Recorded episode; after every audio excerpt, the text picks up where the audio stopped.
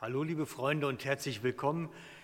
Ich möchte euch heute etwas ganz Besonderes bieten und zwar einen Nachtrag zu einer Predigt, die ich hier gehalten habe.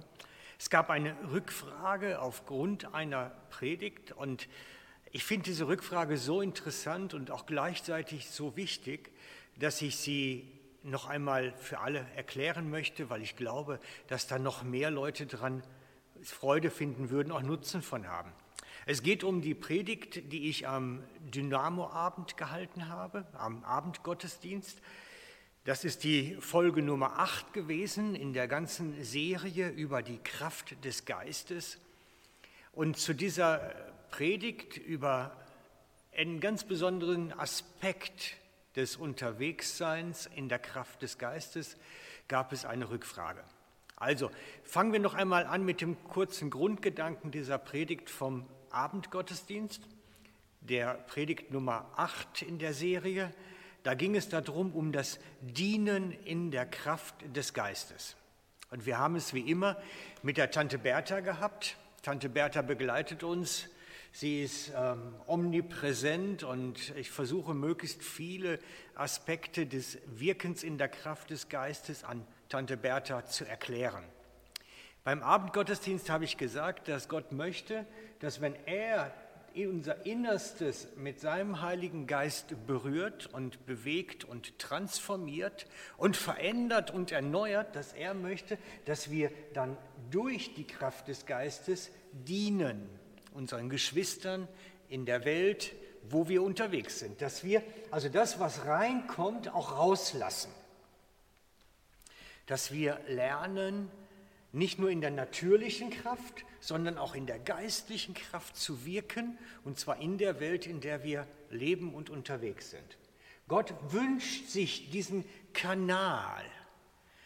Und ich glaube, dass genau diese Wirkung das ist, wenn Jesus darüber spricht, dass von unserem Leib Ströme lebendigen Wassers ausfließen sollen.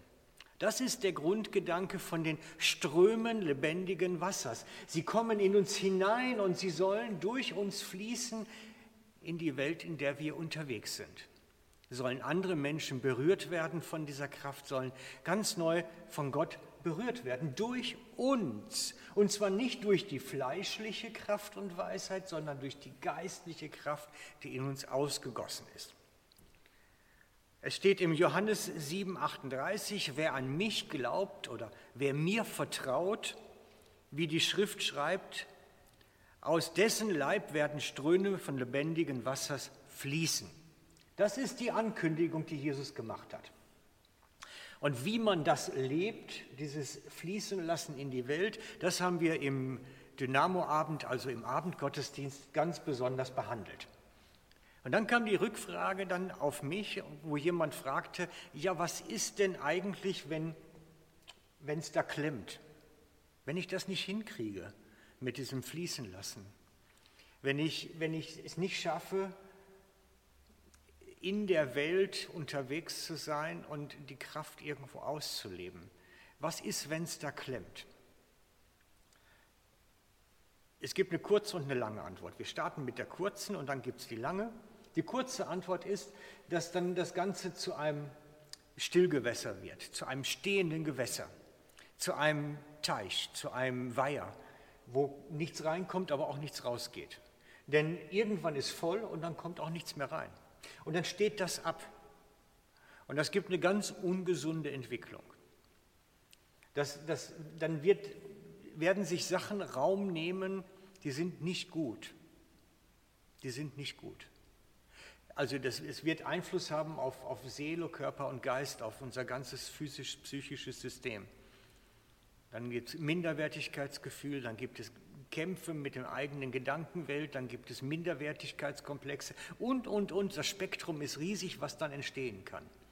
Wenn wir, wenn wir das aufhören und irgendwo sagen, stopp, ich will nicht, steht das Gewässer in uns ab und es kommt nichts Neues nach. Und wir wundern uns, warum redet Gott nicht zu uns, warum spüren wir ihn nicht mehr, warum, warum passiert da eigentlich gar nichts. Es liegt daran, weil wir nichts rauslassen. Wenn wir nichts rauslassen, kann nichts reinkommen. Das ist die kurze Antwort. Die lange Antwort ist, dass wir nichts rauslassen, ist vielfach Umständen geschuldet. Und die muss man sich ein bisschen genauer anschauen. Denn die meisten Christen würden ja schon gern diese Kraft ausleben. Sie würden ja schon gern etwas damit machen, die Kraft erleben und auch damit dienen. Sie würden ja schon gern, wenn da nicht, ja was, das Spektrum ist breit. Wenn da nicht die Furcht wäre, die Menschenfurcht. Was sagen die anderen denn von mir, wenn Tante, meine Tante, meine Mutter krank ist und ich sage, ich möchte jetzt für dich beten und dir die Hände auflegen? Dann muss ich ja zu meinem Glauben stehen und dann muss ich ja vielleicht was erklären und dann muss ich ja Farbe bekennen. Dann bekomme ich Angst. Dann bekomme ich Angst und Furcht und Respekt vor der Situation und ziehe mich zurück und lasse es nicht raus. Furcht vor Menschen, Furcht vor der Ablehnung, Furcht zu versagen. Furcht ist einer der größten Hemmnisse, die wir haben, damit wir das ausleben. Und dann unterhalten wir uns eigentlich gar nicht erst darum, ob wir zum Weiher werden, ob da nichts mehr reinkommt, sondern wir unterhalten uns mal darüber, was ist mit Furcht in unserem Leben. Hat die Furcht die Macht, uns unser Leben zu rauben? Dann müssen wir lernen, der Furcht erst die Stirn zu bieten, sie zu bekämpfen. Denn das ist ein Lebenskampf. Furcht bekämpfen ist ein Lebenskampf. Bei manchen geht es recht kurz und rassig, bei manchen ist es ein lebenslanger Kampf. Ich mag mich entsinnen, dass ich als junger Mann eigentlich eher schüch war.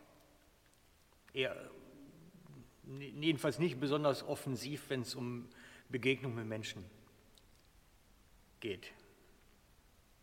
Und dann bin ich irgendwann als ganz junger Mann zu meinem Chef gegangen und habe gesagt, Mensch, ich würde gerne weiterkommen im Beruf. Ich würde gerne weiterkommen mit meinem Einkommen, mit meiner Position, ich würde gerne weiterkommen. Und dann sagt er, du, ich kann nicht viel bieten, aber so wie ich dich sehe, du hast hier ein Auto, du hast hier einen Katalog, fahr zu unseren Kunden und verkauf. Und dann kriegte ich ein Auto, einen kleinen Golf damals, Diesel, kleinste Modell, das es gab, einen Katalog in der Hand gedrückt und musste Glocke putze, klingeln. Überall Lütte bei den Kunden und fragen, kann ich euch was verkaufen? Gibt es Bedarf bei euch? Musste Haustüren putzen. Und das war für mich eine große Schule, fremden Menschen offensiv begegnen zu müssen, in peinliche Situationen zu geraten und irgendwo wieder da rauskommen, ähm, mich irgendwo zu bewähren in dieser Welt, wo man immer Menschen begegnet und irgendwo Position beziehen muss. Ich musste mich bewähren in der Begegnung von Menschen und ich musste meine Menschenfurcht besiegen. Und zwar innerhalb von kurzer Zeit, sonst wäre ich versagt an der Stelle. Dann hätte ich nichts beschickt mehr. Manchmal sind es so Initialgeschichten, die uns helfen, Angst und Furcht zu besiegen. Bei manchen ist es ein langer Weg. Ein langer Weg voller steiniger Schritte. Und deswegen, dann reden wir gar nicht so sehr über dieses Dienen in der Kraft, dann reden wir mal darüber, was ist, wenn die Kraft Gottes ins Hineinkommt und erstmal unserer Furcht begegnet und uns herausfordert, Schritte zu gehen des Mutes. Da geht es nicht so sehr, diene ich oder diene ich nicht, da geht es darum, bin ich bereit, einen mutigen Schritt in der Begegnung von Menschen zu gehen? Bin ich bereit, Profil zu zeigen, Persönlichkeit zu zeigen und zu sagen, ich bin Christ und ich kann dir dienen, ich kann für dich beten, darf ich es jetzt? Das ist mutig. An dem Punkt muss man erstmal kommen. Gerade wenn es Menschen sind, die wir lieben und mögen und wertschätzen, denen so zu begegnen. Und deswegen gucken wir uns dann nicht das an, sondern wir gucken uns an, was ist, wenn die Kraft Gottes in unser Leben kommt und uns anleitet, unseren Ängsten und unserer Furcht zu stellen. Denn es gibt einen Vers darüber, der heißt, Furcht ist nicht in dem Herrn. Das heißt, je mehr Christus in uns ist, umso weniger Menschenfurcht und Situationsfurcht und Ablehnungsfurcht ist da in uns. Wir brauchen viel Jesus und das Überwinden unserer Ängste, einen Schritt zu gehen und etwas zu wagen. Das steht vordergründig dann erstmal an. Und wenn wir lernen, uns unseren Ängsten zu stellen, unserer Furcht, unserem Respekt zu stellen und ein gesundes Maß an Reaktion zeigen zu können, dann können wir beginnen, in der Kraft zu dienen. Und dann reden wir darüber, wie es ist, wenn man Leuten die Hände auflegt und was man dann alles beachtet und wie man das macht. Das kommt aber alles später. Erst die Furcht. Wenn wir von Furcht gesteuert sind und geleitet, kann nichts passieren. Die Furcht muss als erstes besiegt werden. Und ich mache euch Mut, das anzugehen. Lasst das nicht schleifen. Lass es nicht schleifen. Die Furcht ist einer unserer größten Gegner, die wir haben, bis wir sie besiegt haben.